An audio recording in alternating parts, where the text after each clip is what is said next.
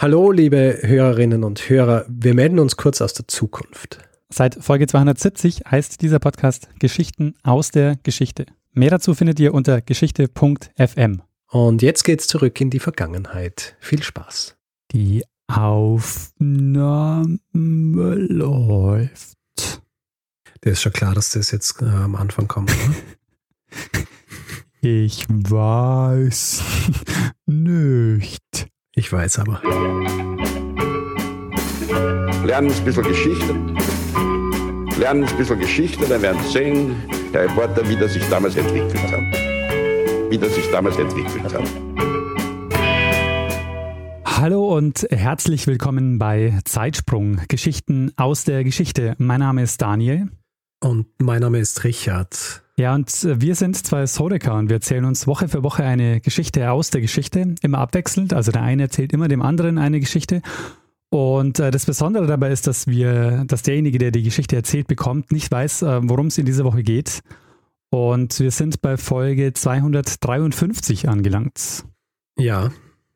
253, das heißt 253 äh, Wochen Zeitsprung. Ähm, wer neu dabei ist, wir springen also in wild durch die Gegend, wild durch die Zeiten ähm, und wild durch die Kontinente. Und Mhm. ähm, letzte Woche, Richard, weißt du noch, wohin wir da gesprungen sind? Da sind wir nach Harvard gesprungen und zwar so Ende des 19., Anfang des 20. Jahrhunderts, um über die Harvard Computers zu sprechen. Äh, Astronominnen, die großen Einfluss auf das äh, Gebiet der Astronomie, äh, Astronomie gehabt haben und teilweise wenig gewürdigt worden sind bis äh, in die nahe Vergangenheit, wenn man so will. Ja, gut zusammengefasst, Richard. Ähm, und ich, es gab Feedback zu dieser Folge. Und äh, zwei äh, Sachen möchte ich kurz aufgreifen. Äh, zum einen hat mir Jo geschrieben, der Astronomie-Vorlesungen besucht hat und vor zehn Jahren. Und er meinte, sie haben damals den Satz, diesen Merksatz, ich weiß nicht, ob, du dich an den erinnerst, den wir Ja, ja, besprochen haben. natürlich.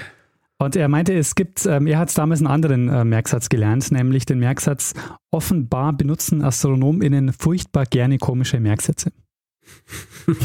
Das ist für die, äh, für die Spektren, richtig? genau, richtig. Ja, ja. Die Reihenfolge der Spektralklassen. Ah, Spek Spektral, das sind so, genau. Sehr gut. Genau. Dann gab es noch Feedback von Florian, der meinte, äh, dass er auch Astronomieunterricht anbietet und er äh, in seiner 12. Klasse auch immer von äh, über Henrietta Swan Leavitt, äh, Leavitt spricht. Sehr gut. Und äh, genau, also sie kommt also jetzt auch äh, schon im Unterricht vor. Hast du sonst noch Feedback zu der Folge? Nee, soweit, äh, soweit Feedback, äh, genug vorgeblubber, würde ich sagen. Äh, Moment, ein bisschen vorgeblubbert. Hier noch eine Sache noch. Ich habe noch Feedback, äh, ganz kleines Feedback zur Schachthücken-Folge. Mhm. Ja, und zwar hat sich herausgestellt, ich habe ja in dieser Folge davon gesprochen, dass Kempelen den Schachtürken im Jahr 1770 vorgestellt hat. Mhm. Und ähm, tatsächlich darauf hingewiesen wurde ich auf Twitter von jemandem, dass das schon im Jahr 1769 war. Hm. Und äh, tatsächlich steht es, ähm, steht es falsch im Buch von äh, Tom Standage, das ich, das ich verwendet habe in erster Linie für die Vorbereitung. Es ist nämlich auch so, dass es relativ klar ist, dass es wirklich 1769 war, weil es gibt einen Artikel in der Bayreuther Zeitung vom August 1769 und da wird der Schachtürke erwähnt und es ist auch so, dass äh, Ernst Struhal, den ich ja auch erwähnt habe als den Autor eines der, der Bücher, die ich verwendet habe dafür, also des Leporellos, der ist auch der Meinung, dass es äh, 1769 war. Mhm. Also nicht der Meinung, der sagt, es war 1769 und es ist mit an Sicherheit grenzender Wahrscheinlichkeit so, dass es tatsächlich damals war. Sehr gut. 1769. Äh, Immer wichtig, äh, die Quellen richtig zu haben. ja, ja, richtig. ja, Sehr gut, äh, Richard. Das heißt, ähm, wir können mit der Folge für diese Woche starten und du bist dran, weil ich habe letzte Woche die Geschichte erzählt und Mhm. ich ähm, bin gespannt, worum es diese Woche geht. Daniel, wir springen ins Jahr 1574. Und Schauplatz unserer Geschichte ist diesmal, wie so oft, England. England, äh, Frühneuzeit. Beziehungsweise wir starten in England. Sagen Ja. wir so. wir starten in England. Äh, Wer ist 1574 am Thron? Boah, das ist fies. England- Das ist fies, Richard. Ich habe keine Ahnung. Ähm, Elisabeth die Erste. okay. Elisabeth die Erste. Und neben Elisabeth der Erste, beziehungsweise die höchste beratende Autorität für die Königin, ist das sogenannte Privy Council. Ja, er heißt im Ganzen Her Majesty's Most Honorable Privy Council und ist im Grunde so was wie ein Kronrat. Also man, man nennt es auch Geheimrat und besteht aus mehreren, äh, zu jener Zeit eben honorigen Personen. Oft ist in diesem Privy Council auch ähm, der Thronfolger und äh, auch Ehemann oder Ehefrau des, äh, des Regenten oder der Regentin und unterschiedliche Geistliche und hohe Richter, aber macht keinen Unterschied jetzt für unsere Geschichte, wer da drin ist. Äh, wichtig ist, dass dieses Privy Council existiert hat Mhm. und dass dieses Privy Council im Jahr 1574 von einem Mann einen Vorschlag bekommt, Mhm. der für uns heutzutage in Hindsight, also rückblickend sehr nachvollziehbar ist. Für den Rat im Jahr 1574 ähm, bedeutet es aber, dass er ein bisschen nachdenken muss drüber und, und sich überlegen, ob das wirklich sinnvoll ist. Mhm. Der Mann bittet nämlich um Unterstützung, auch finanzielle Unterstützung für eine Expedition. Mhm. Und zwar äh, eine Expedition, um eine ganz bestimmte Sache zu finden. Kannst du dir vorstellen, was er sich überlegt, was sinnvoll wäre zu finden? Ähm, eine Kolonie. Na, die, die Kolonie müssen wir gründen. Also, ja, also erstmal den Ort, wo, wo man eine Kolonie gründen kann. Ja, du, du denkst, ähm, du denkst fast ein bisschen zu kompliziert, obwohl du denkst richtig in der Zeit. Ja. Na, er möchte, er möchte einen Weg finden. Und zwar möchte er die Nordwestpassage finden. Ah, okay. Aha. Und die Nordwestpassage ist uns ja schon vorgekommen in einer Folge. Kannst du dich erinnern, in was für eine Folge das war? Ähm, ja, war das eine Folge, wo eine Expedition schiefgelaufen ist? Allerdings. Die Franklin-Expedition, die einige hundert Jahre später war. Aber im Jahr 1574 gibt es diesen Mann, der schon zu jener Zeit diese Nordwestpassage finden will. Und äh, dieser Mann ist ein gewisser Martin Frobisher. Martin Frobisher. Mhm.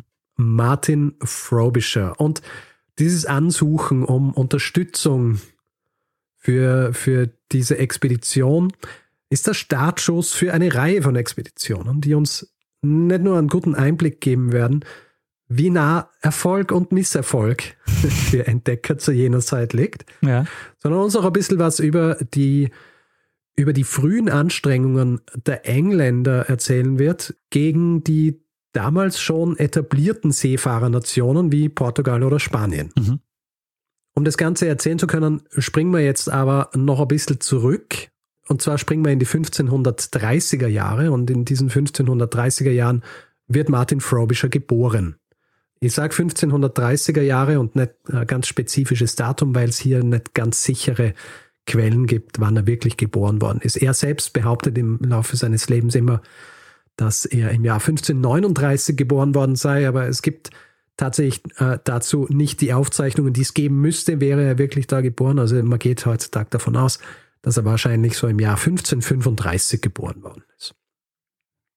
Sein Vater ist ein Händler, der allerdings relativ früh stirbt. Und falls du dich jetzt auch fragst, warum er diesen Namen hat, Frobisher, klingt ja eigentlich wenig, wenig englisch, oder? Na, nicht so richtig. Äh, Frobisher kommt aus dem mm, Französischen, äh, beziehungsweise angelehnt an ein französisches Wort, und zwar Fourbisseur. Und Fourbisseur ist der Schwertschmied gewesen. Ah, Dann weißt du eh so Verballhornungen von Begriffen. da wird dann Furnisher oder Furbisher und sonst wie. Auf jeden Fall, er ist der Frobisher.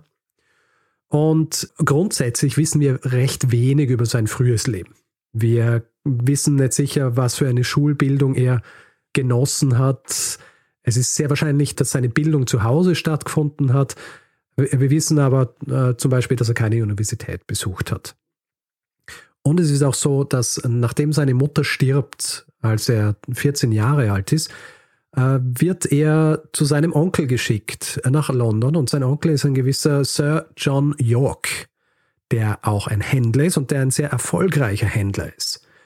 Und er ist nicht nur erfolgreicher Händler, sondern er ist durch seine Tätigkeit auch jemand, der sehr gut verknüpft ist. Ja, also der eine Unmenge an interessanten Informationen erhält durch seine Arbeit an den, an den Häfen und so weiter und äh, seine, das Kommen und Gehen von Leuten, die mit ihm eben so in Kontakt sind, was schlussendlich auch dafür sorgt, dass er zum Master Essayer der Tower Mint ernannt wird. Und ähm, ich erkläre das jetzt eines nach dem anderen. Ja. Ein Essayer, ein Essayer im Englischen ist ein Erzprüfer. Also, weißt du, wenn du Erz reinkriegst, unterschiedlicher Metalle, dann brauchst du jemanden, der das überprüft und schaut, wie viel von diesem Metall ist wirklich drin. Mhm. Das, ist, äh, das ist ein Essayer. Und äh, Tower Mint ist im Grund ähm, der damalige Name für die Royal Mint. Und die Royal Mint ist einfach die offizielle Münzprägeanstalt Englands. Ah.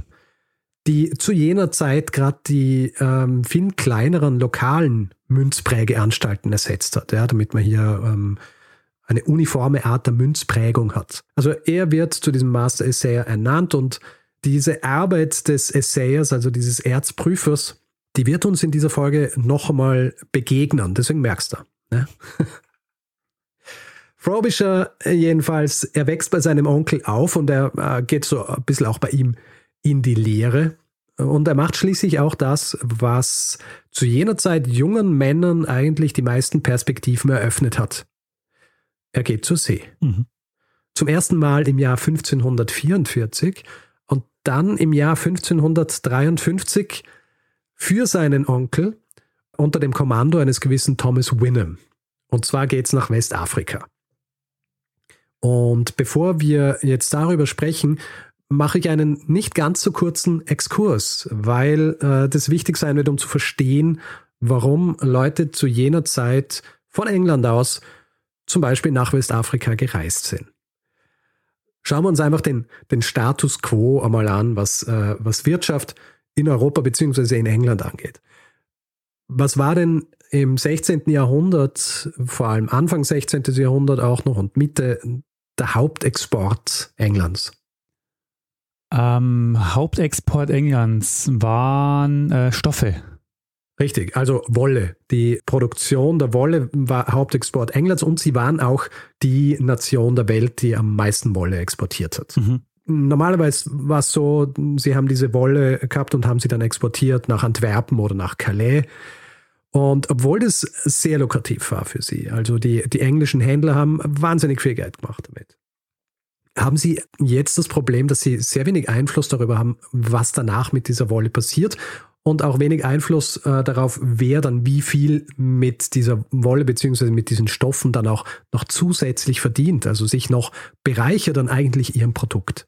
Es ist ja so, dass zu jener Zeit, und ich habe das vorhin ja kurz angemerkt, es zwei Seefahrernationen gibt, die dominieren. Weißt du noch, welche das sind? Ähm, ja, ich habe aufgepasst. Das waren, äh, es war Spanien und Portugal. Richtig. Das sind diese beiden Länder, die Handel betreiben, der auch über Europa rausgeht. Also sie verkaufen dann dieses englische Exportprodukt auf der ganzen Welt. Mhm. Also Afrika, Asien in der neuen Welt. Und die neue Welt ist ja zu jener Zeit schon einige Jahrzehnte erschlossen für die Europäer. Also zumindest teilweise. Ähm, also zumindest. Äh, Bitte? Ja, also zumindest naja, das, was Sie als, das, was Sie als neue Welt bezeichnen. Ja. Diese neue Welt war, war erschlossen. Und äh, die Engländer fallen jetzt ja quasi um diesen zusätzlichen Profit um.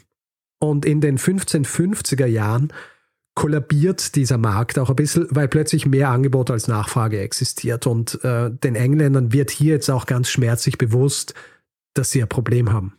Sie haben ein Problem und die Lösung dieses Problems, das merken Sie recht schnell, ist, dass Sie neue Handelswege finden.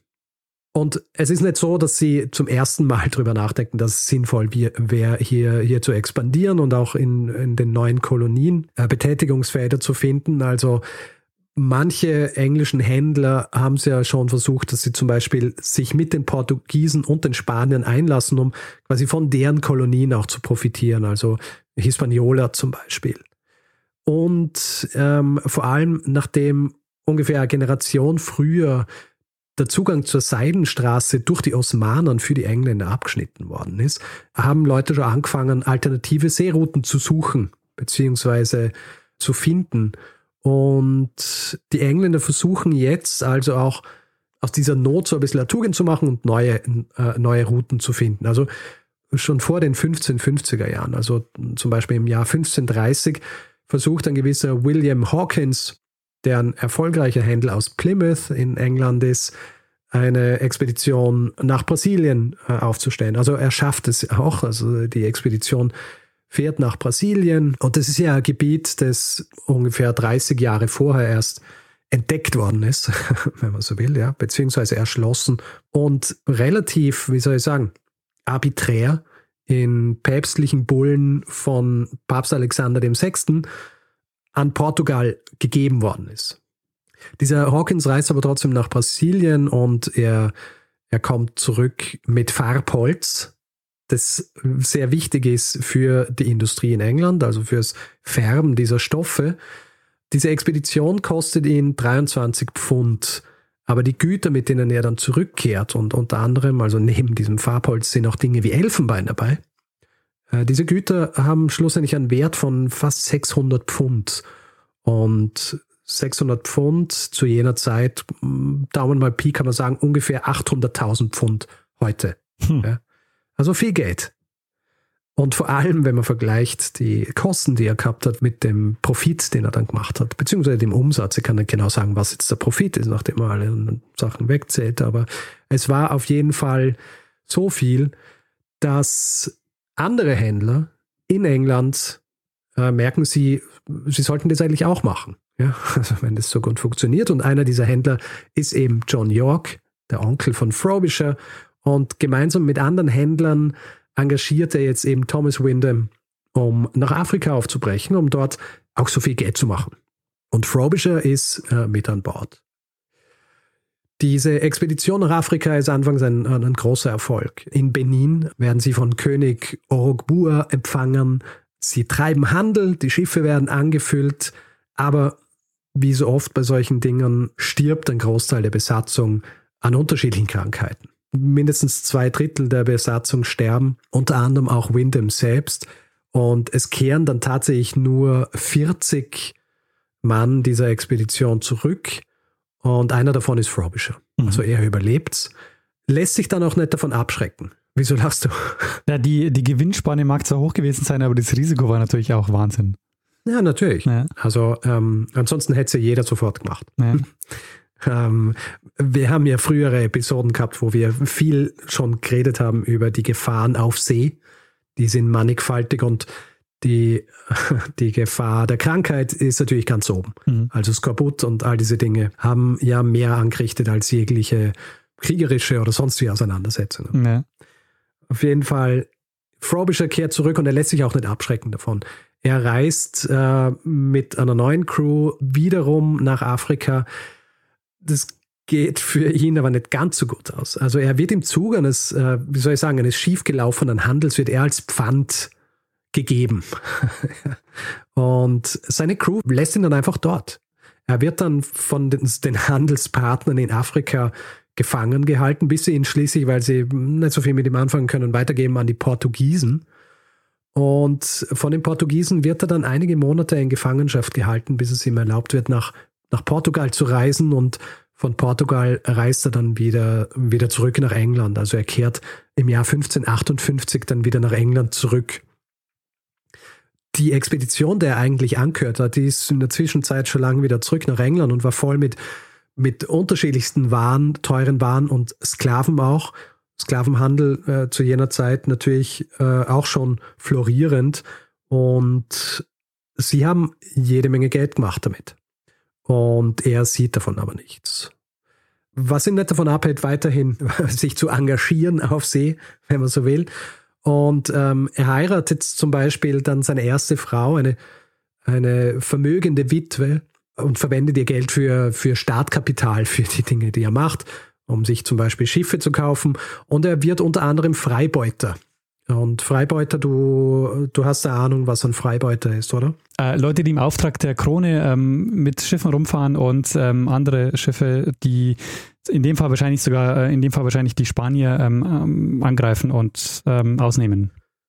Richtig. Also grundsätzlich war es so, dass die Freiheiten, die jemandem mit diesem Brief, mit diesem Freibeuterbrief gegeben worden sind, nicht so ausladend waren, wie es dann interpretiert worden ist von denen. Das heißt, ja. sie haben nicht so viele Freiheiten eigentlich gehabt, aber die meisten haben drüber hinweggeschaut. Mhm. Also wenn dann jemand angekommen ist mit einem Schiff voller Waren, das sie jemandem anderen abgegeben haben und dann gesagt haben, schau, du kriegst ein bisschen was davon, wenn du einfach ignorierst, dass wir das eigentlich gar nicht haben sollten, etc., dann war das kein Problem. Und hat im Grund dafür gesorgt, dass Leute Piraterie betreiben haben können im Namen der Krone.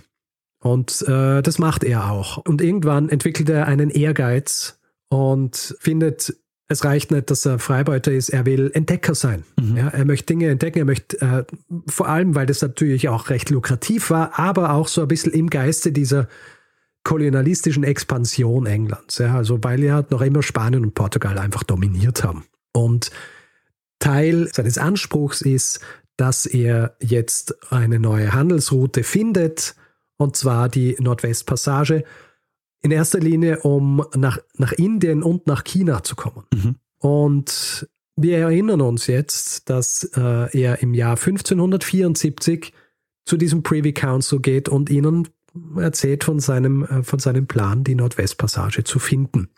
Und obwohl einige in diesem Privy Council von, von seinem Plan recht angetan sind, gibt es ein Hindernis, und das Hindernis ist die sogenannte Muscovy Company. Diese Muscovy Company ist ähnlich wie die East India Company, von der wir ja auch schon gehört haben. Eine Company, die die einzige ist, die die Lizenz hat, in diesem Fall mit Russland Handel zu führen. Ja? Mhm. Und sie haben eigentlich gar kein Interesse daran, dass jetzt jemand äh, einen anderen Handelsweg findet, quasi in die andere Richtung und ihnen vielleicht auch Profit wegnimmt. Mhm. Sie müssen zuerst noch überzeugt werden und da reicht es nicht aus, dass das Privy Council eigentlich unterstützt, was Frobisher sich vorgenommen hat. Und es dauert eine Zeit lang. Er muss wirklich Überzeugungsarbeit leisten und er schafft es dann schließlich im nächsten Jahr, ein Empfehlungsschreiben von der Königin selber vorzuweisen. Und nachdem die Direktoren dieser Muscovy Company, die allesamt eben reiche Handelsleute sind, sehen, dass die Königin es unterstützt, sagen sie ihm die Unterstützung zu, allerdings mit der Bedingung, dass ein Mitglied ihrer Company der Schatzmeister Frobishers wird. Und dieser Mann ist ein gewisser Michael Locke. Und Michael Locke ist von dieser Idee eigentlich äh, begeistert. Also er hat als Händler schon 20 Jahre vorher im Zuge seiner, seiner, ähm, seiner Reisen gesehen, mit welchem Reichtum die Portugiesen und die Spanier in ihre Häfen zurückkehren. Und er ist begeistert von der Idee, dass jetzt von England aus hier neue Handelswege erschlossen werden, die dafür sorgen könnten, dass England in derselben Position ist. Seine Begeisterung schlägt sich in zwei Dingen nieder. Einerseits, dass er neue Investoren oder Investoren für, für dieses Projekt findet und andererseits auch, indem er selber Geld in dieses Projekt steckt, also sein eigenes Geld. Er gründet die sogenannte Company of Katai und Katai ist der damals verwendete Name für China. Entnommen übrigens aus den, aus den Berichten von Marco Polo. Ah, interessant. Und weil ich gesagt habe, seine Aufgabe ist es, Investoren zu finden. Er macht es und er macht es sehr gut. Das stößt eigentlich auf recht breites Interesse und es gibt einige illustre Investoren darunter, zum Beispiel den Schatzmeister des Landes und auch äh, diverse hohe Adlige, die allesamt ähm, ein bisschen Anteile kaufen von dieser, von dieser Company. Nur vielleicht nochmal so zur Erklärung weil wir das ja schon in, unterschiedlichen Folgen äh, gesehen haben und da habe ich es dann auch immer ein bisschen genauer erklärt. Grundsätzlich bei solchen Projekten ist immer ein Unternehmen gegründet worden, an dem Anteile kaufen hat können. Wir haben das bei der Franklin-Expedition gesehen, äh, wir haben das beim Darien-Projekt gesehen, etc. Es geht immer darum, es wird ein Unternehmen gegründet, Leute können Anteile kaufen, damit werden, wird dieses Projekt finanziert und wenn das Ganze dann ein Erfolg ist, dann kriegen die Leute natürlich einen, einen entsprechenden entsprechende Dividende oder ähm, Profit aus, äh, aus, dieser, aus diesem Unternehmen ausbezahlt. Und das passiert jetzt auch bei dieser Company of Katai. Und ähm, sie sammeln eine staatliche Summe von 875 Pfund. Und ich habe ja vorhin erwähnt, 600 Pfund ungefähr, ja, 800.000, also 875 Pfund kann man sagen, ungefähr eine Million heutiger Pfund. Was sehr viel Geld ist. Und äh, sie kaufen damit Ausrüstung, stellen eine Crew zusammen. Sie werden dann sogar ähm, unterstützt von John Dee. Und John Dee ist, ist ein sehr mächtiger Berater der Königin zu jener Zeit, ein Mathematiker, Astronom, Astrologe und Geograf und er instruiert sie, was das Lesen von Karten angeht und äh, generell in der Kunst der Navigation. Mhm. Ja. Allerdings, er hat nicht wahnsinnig viel Zeit dazu und er, er kann ihnen nicht so viel beibringen, was sich äh, später auch noch als ein bisschen hinderlich herausstellen wird. Am 7. Juni 1576 ist es dann also soweit. Und äh, sie segeln mit drei Schiffen, also es ist eine kleine Expedition. Sie segeln mit drei recht kleinen Schiffen, der Gabriel, der Michael und einer ähm, am unbenannten Schiff, also einem namenlosen Schiff los. Insgesamt besteht die Crew aus nur 37 äh, Mann. Sie segeln also am 7. Juni los, sogar mit offiziellem Gruß beziehungsweise mit äh, einer offiziellen Verabschiedung durch die Königin. Und am 26. Juni erreichen sie dann die Shetland Islands, also äh, quasi an der nördlichen äh, Spitze von, von Schottland. Und sie, sie müssen dort dann schon in der Bucht von äh, St. Tronians ein äh, paar Reparaturen an ihren, an ihren Schiffen vornehmen, segeln dann aber weiter, bis sie dann am 11. Juli am südöstlichsten Ende Grönlands ankommen. Sie denken übrigens, ja? Ich weiß nicht, ob du das ähm, schon gesagt hast, aber wissen die ungefähr, worauf sie sich einlassen? Also äh, gibt es damals schon Karten von dieser Ecke oder ist es noch komplett unbekanntes Terrain? Ähm, äh, bis darauf gibt es Karten, aber die sind mangelhaft und äh, für den Großteil ihrer Reise gibt es nichts. Okay. Also es ist wirklich äh, Entdeckerreise hier.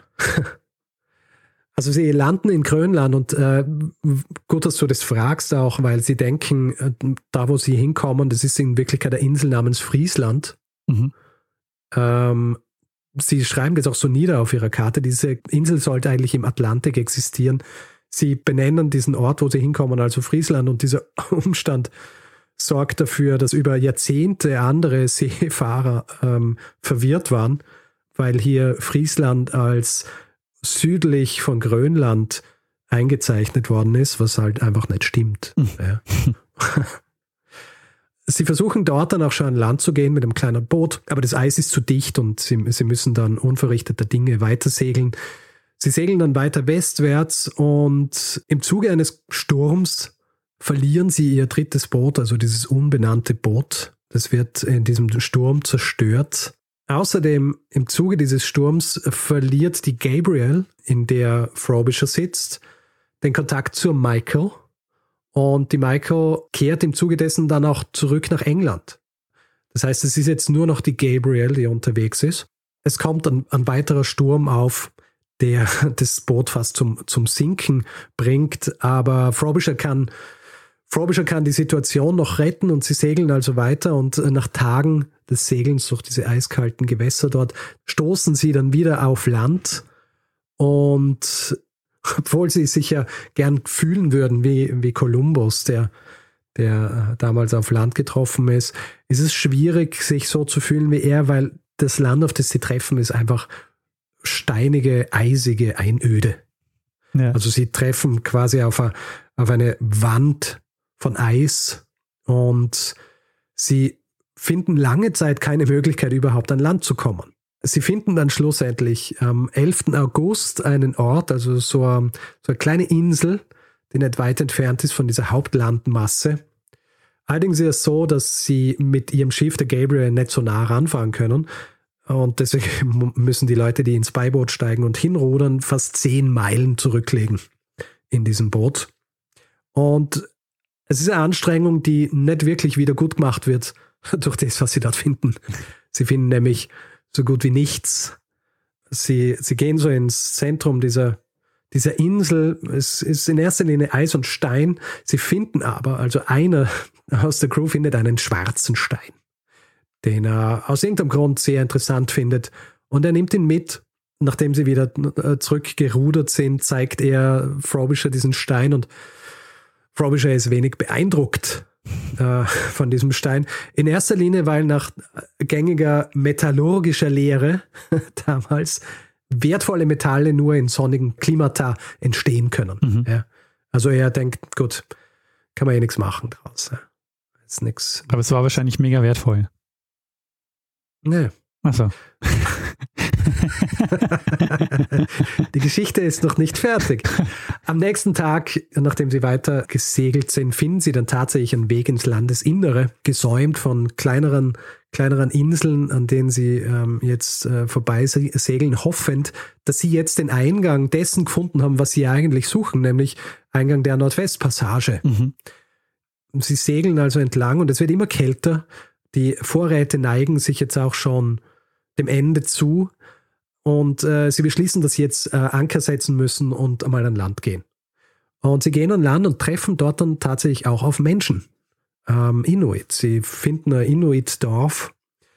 Anfangs verstehen sie sich recht gut mit ihnen, aber aus so Gründen, die nicht ganz klar sind, verschlechtert sich die Stimmung zwischen ihnen. Und Frobisher nimmt trotzdem einen Mann mit aus diesem Dorf, gibt ihm ein Messer und eine Glocke als Bezahlung dafür, dass er sie durchs Eis navigiert. Und nachdem er seine Schuldigkeit getan hat, schickt er eine Gruppe von fünf Männern mit diesem Mann los, vermeintlich um ihn wieder zurückzubringen zu, sein, zu seinem Dorf, aber in Wirklichkeit hat er seinen Männern die Anweisung gegeben, dass sie ihn irgendwo aussetzen sollen, weil er, weil er ihm nicht traut. Aber wohl, er hat ihnen vorher den Weg gezeigt und dann ähm, wird er ausgesetzt. Also Martin Frobisher ist grundsätzlich kein guter Mensch. ja. Okay. Also Frobisher schickt diese Leute los. Allerdings wissen wir nicht, ob das so funktioniert hat, wie er sich vorgestellt hat, denn diese fünf Männer kehren einfach nicht mehr wieder. Ah, okay. Stattdessen, als sie zu diesem Ort zurückkehren, wo sie ursprünglich an Land gegangen sind, treffen sie dort auf eine Flotte an Kajaks, die sie so umzingeln und die Stimmung ist jetzt wenig freundlich. Und als eines dieser Kajaks der Gabriel, also ihrem Schiff, zu nahe kommt, ziehen sie dieses Kajak mit einem Schiffshaken an Bord mitsamt der Person, die drin sitzt. Und dieser Mann wird, nachdem sie einige Tage auch vergeblich auf die anderen Männer, äh, die er losgeschickt hat, gewartet haben, mit ihnen nach England zurückkehren.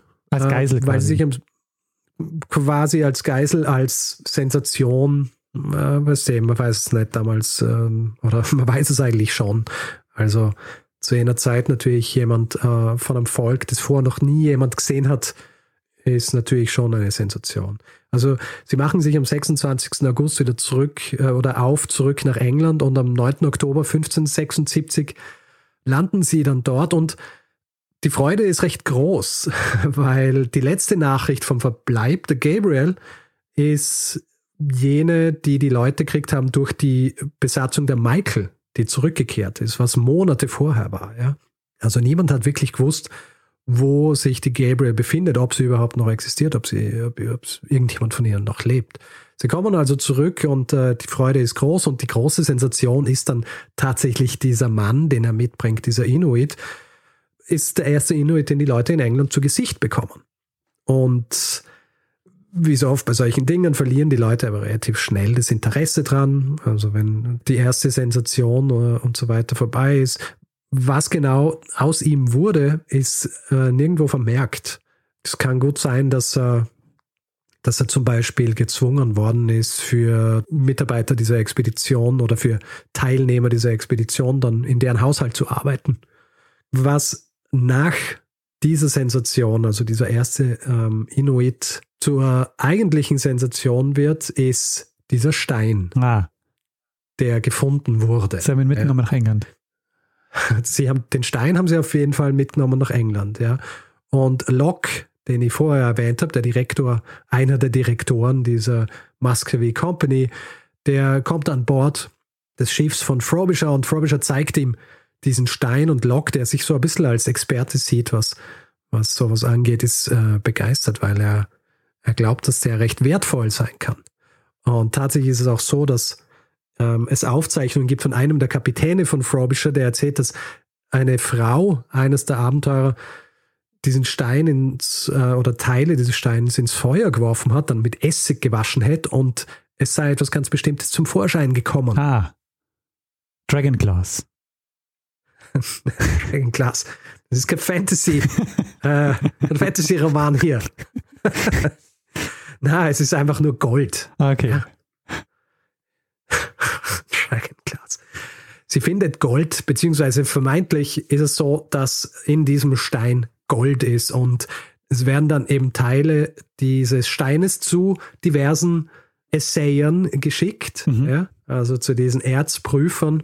Und sie prüfen das und tatsächlich äh, ist ihr Urteil, das ist Gold. Mhm. Ja? Also da gibt es Gold drin und die Leute sind begeistert, dass hier jetzt aus dieser Expedition doch noch was worden ist und sie beschließen, dass sie mehr von diesem Stein brauchen. Mhm.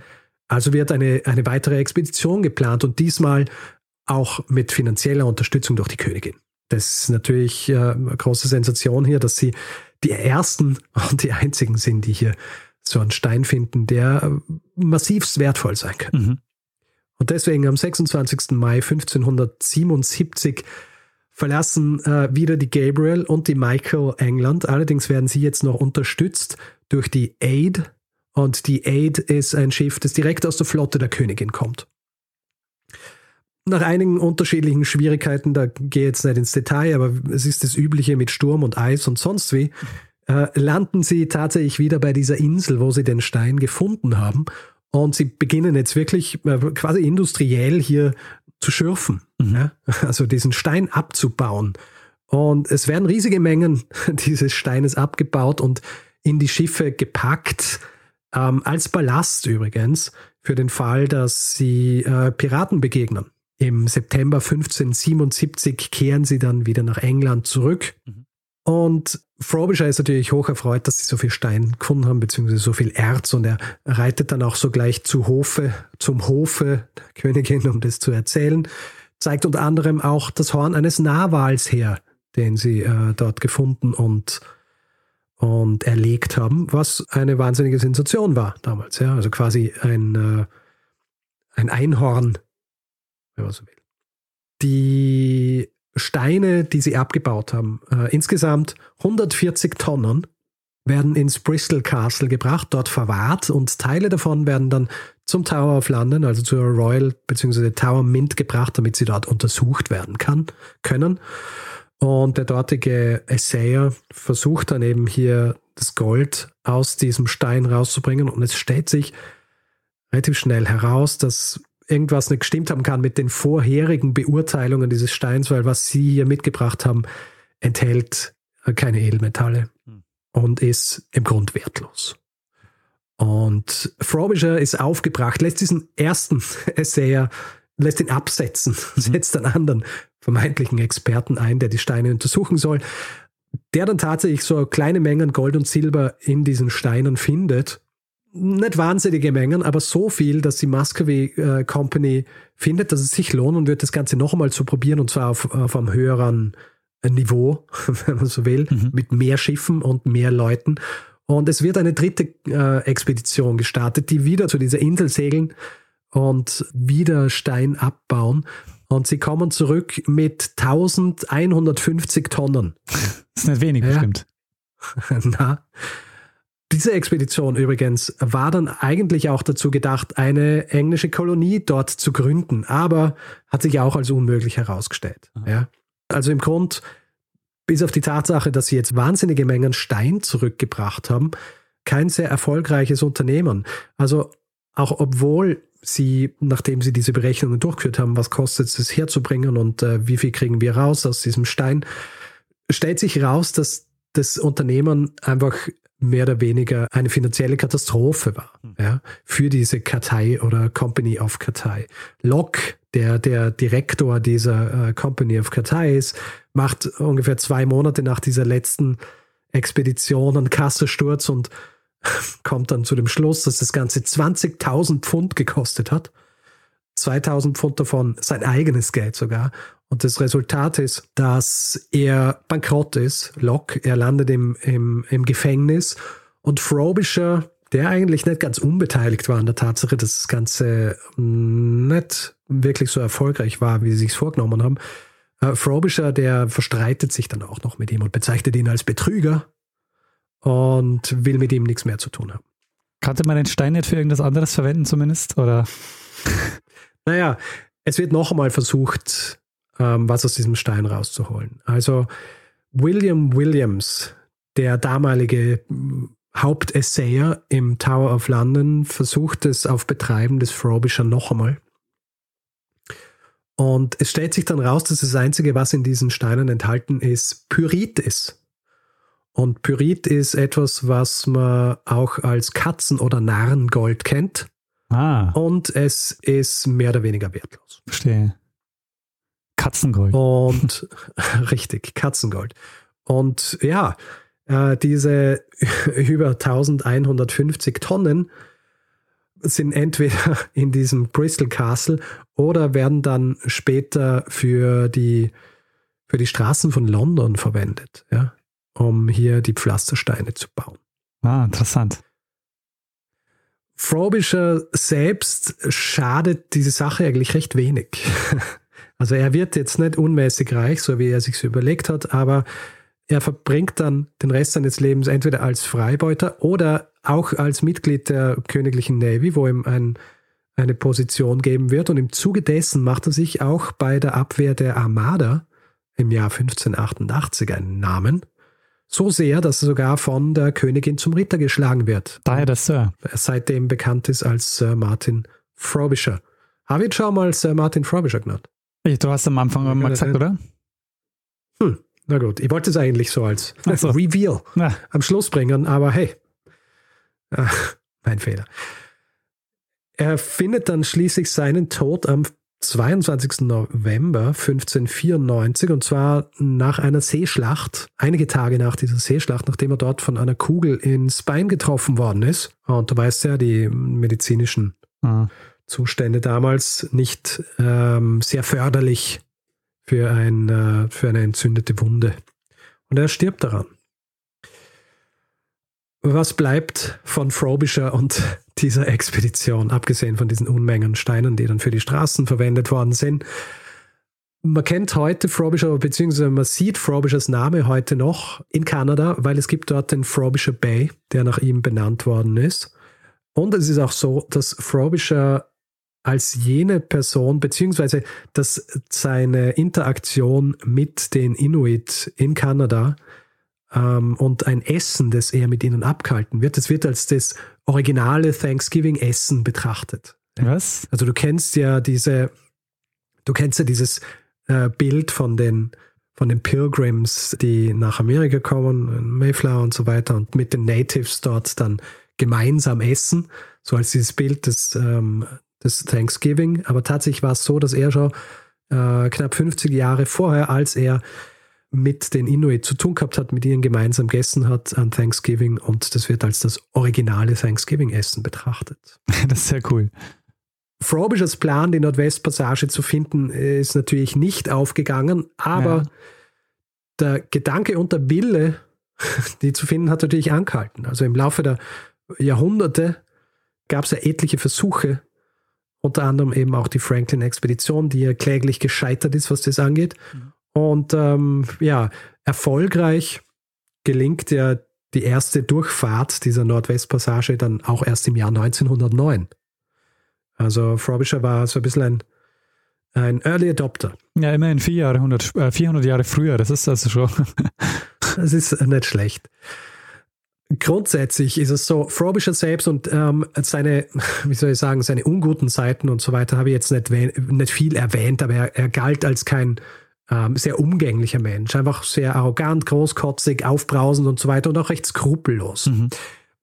Was äh, aber nicht bedeutet hat, dass das wahnsinnig außergewöhnlich war für jene Zeit.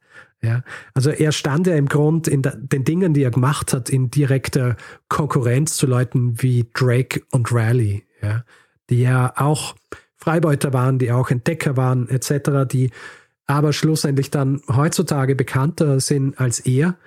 Das Buch, das ich gelesen habe über ihn, äh, von einem gewissen äh, Taliesin Trow, in diesem Buch schreibt er, dass Frobisher der Nearly Man of 16th Century Exploration war.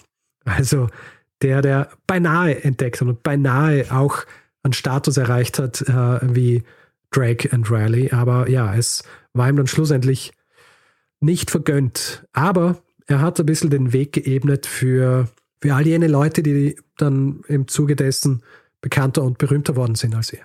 Mhm.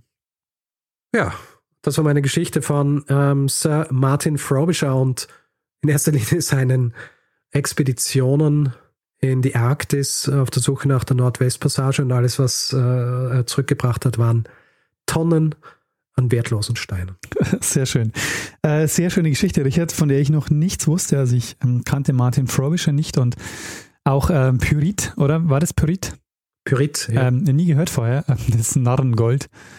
Ähm, ich äh, muss dazu sagen, mir war Martin Frobisher auch kein Begriff und die Art und Weise, wie ich auf ihn gestoßen wurde, ist auch ganz interessant, weil es ist so, äh, die Lene, meine Freundin, hat mir vor Ewigkeiten ein Buch geschenkt und zwar The Queen's Conjurer über John Dee, den ich vorhin kurz erwähnt habe, den Astronomen. Mhm. Vor Ewigkeiten ähm, hat sie mir das geschenkt und ich habe, ich, ich, muss zu meiner Schande gestehen, dass sie nur einen Teil gelesen habe, weil andere Sachen dazwischen kommen sind. Und dann hat sie ähm, irgendwann einmal gefragt, ob sie es äh, haben kann zum Lesen und ist dann auf diese Geschichte von, äh, von Martin Frobisher gestoßen und wurde Hinweisgeberin.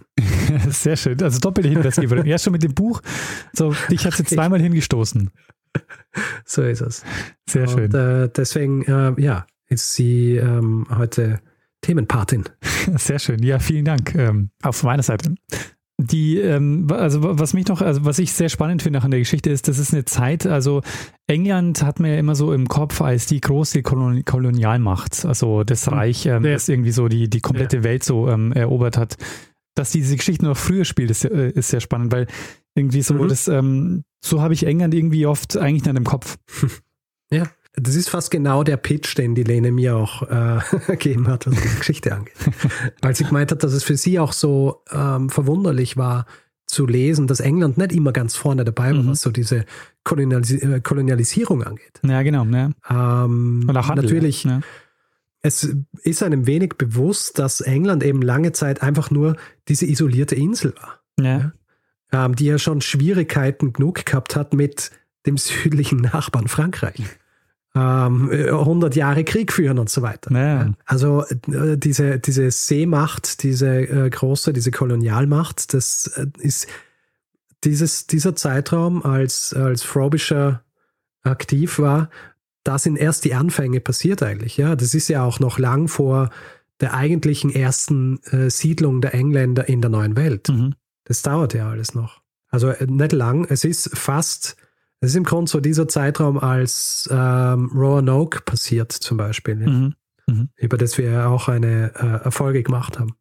Also das ist wirklich auch noch so Anfang dieser, dieser ganzen Expansion und ja, äh, tatsächlich, so wie du sagst, recht überraschend eigentlich, wenn man, wenn man merkt, dass Spanien und Portugal da eigentlich sehr weit vorne lagen. Lange ja. Zeit. Und dann geht es halt auch echt super schnell mit den Kolonien und England. Mhm. Was ich auch immer sehr spannend finde, ist diese Kolonialisierungsgeschichten ähm, auch, weil man ja lange den Blick hatte, dass die ähm, dorthin fahren und ähm, dann als Entdecker irgendwo hinfahren und sozusagen dann die dann Europa dorthin bringen. Aber dort sitzen ja auch mhm. schon Leute, also die ähm, sozusagen, ja. also wie, wie, in dem Fall auch die Inuit oder äh, in, du hast vorhin das Beispiel mit Brasilien auch, auch äh, gesagt und so. Der, ja. der, der, Papst gibt quasi äh, jemandem anderes das Land, aber da leben ja schon Leute. Ja, ja. Ja, sehr. Na, natürlich. Es ist Du, deswegen ist ja auch dieses, das Wort entdecken immer falsch. Ja, genau. Ja. es ist, äh, niemand hat es entdeckt. Hat schon lange gegeben, existiert. Leute leben da seit Jahrhunderten, ja. seit Jahrtausenden vielleicht. Und ähm, dann kommt irgendein Portugieser daher und sagt, ah, schau, was ich entdeckt habe. Ja. Ähm, natürlich. Und ich schenke euch jetzt dieses Land so. Richtig, dann kommt der Papst, der, der in seinem Leben den Fuß noch nicht aus Rom rausgesetzt hat und sagt so, ja, und jetzt gehört euch hier diese riesige Gegend äh, in einem Teil der Welt, äh, den man nicht einmal vorstellen kann. Ja. Und ich meine, ja. genau das, äh, und das ist halt das Beginn in dieser Zeit, das ist halt auch super spannend, wo Europa einfach wirklich so plötzlich äh, in, so die, die, die Welt unter sich aufteilt. Mhm. Also das ist so der Beginn okay. der Globalisierung ja. so letztendlich. Ja, absolut. Also die Auswüchse und so weiter haben wir in unterschiedlichen Folgen schon äh, besprochen, aber zum Beispiel, ähm, ich habe eine Folge gemacht über, über Tee und Silber ja. und die, dieses Zusammenspiel und ähm, wie sehr zu jenem Zeitraum das dann auch schon so äh, völlige Normalität war eigentlich, ja. Dass du einfach als England nach China gehst und Dinge verlangst und Dinge willst und du bezahlst es mit, ähm, mit Silber, das die Spanier in Südamerika abbauen. Also es ist, es ist sehr absurd, wenn man, wenn man es so betrachtet. Also nicht nur, wenn man es so betrachtet, es ist einfach tatsächlich sehr absurd, aber für jene Zeit einfach ähm, völlig normal. Ja. ja, sehr spannend, Richard. Also ähm, ja. sehr schöne Geschichte um den Martin Frobisher. Ähm, Martin Frobisher. Wolltest du noch mal was äh, zur Literatur sagen oder? Ja, also es gibt eben ein Kapitel über diese, diese Expeditionen in dem Buch The Queen's Conjurer von Benjamin Woolley über John Dee und dann gibt es ein Buch, das ich eben auch verwendet habe, über Martin Frobisher spezifisch. Das heißt Sir Martin Frobisher und ist von einem gewissen Taliesin Trow. Sehr schön. Ja, Richard. Gut. Ähm, ähm, willst du diese Geschichte noch was hinzufügen oder? Äh, nur noch einen Feedback-Hinweis-Blog. Ah, sehr gut. Dann machen wir das. Gut, äh, wer Feedback geben will zu dieser Folge oder anderen, kann es zum Beispiel über unsere E-Mail-Adresse machen, feedback.zeitsprung.fm, kann das auf unserer Website machen, zeitsprung.fm, kann es auf Twitter machen, da haben wir einen Account, das ist zeitsprung.fm. Persönlich sind wir auch dort. Mein Twitter-Name ist Stormgrass, Daniels Twitter-Name ist Mestsnare. Oh. Heute mal, Jetzt ohne Ad gesagt. Ja, Hast Wahnsinn. Gehört? Ja, also das, nur, dass die Leute Moment, glauben. bin nicht fertig. Achso. Also. Was wolltest du sagen? Es ist tatsächlich jedes Mal nur eingesprochen, ne? Das ist Wahnsinn. Daran erkennt man es. Echt. Diese Mühe, die wir uns antun, immer den Feedback-Hinweisblock neu einzusprechen.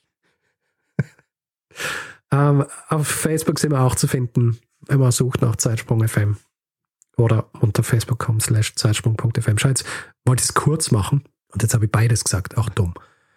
Auf jeden Fall, Facebook sind wir auch, auf Spotify sind wir auch, da kann man uns folgen, freut uns immer sehr.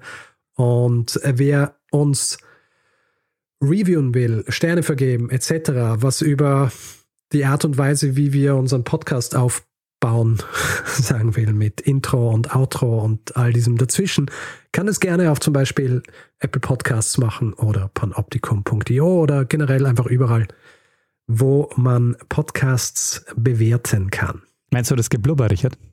Wolltest du nicht so spezifisch so. sagen, aber ja, das Geblubber.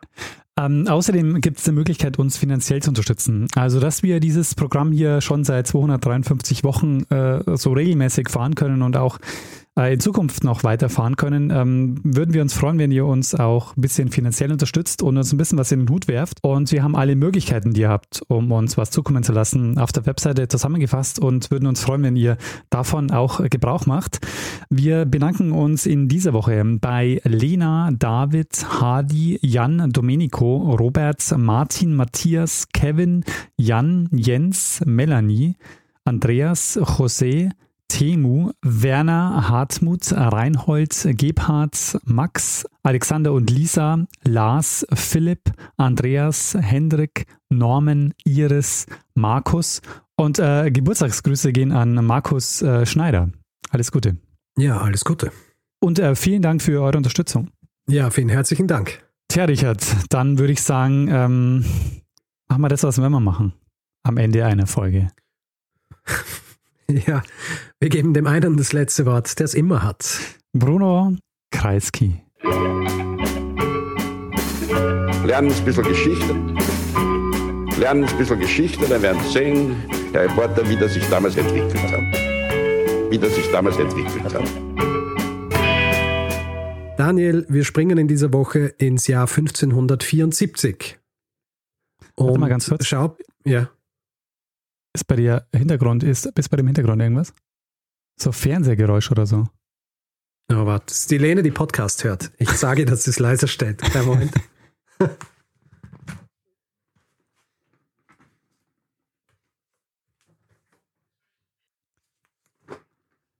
Es war tatsächlich das, ähm, weil dass du die Tür aufgemacht hast, hat man es dann gehört. Ja, na, äh, sie, sie tut jetzt gerade die Dinge rein, die äh, Kopfhörer und dann Sehr gut. Okay. Passt. Okay, kann losgehen. Gut.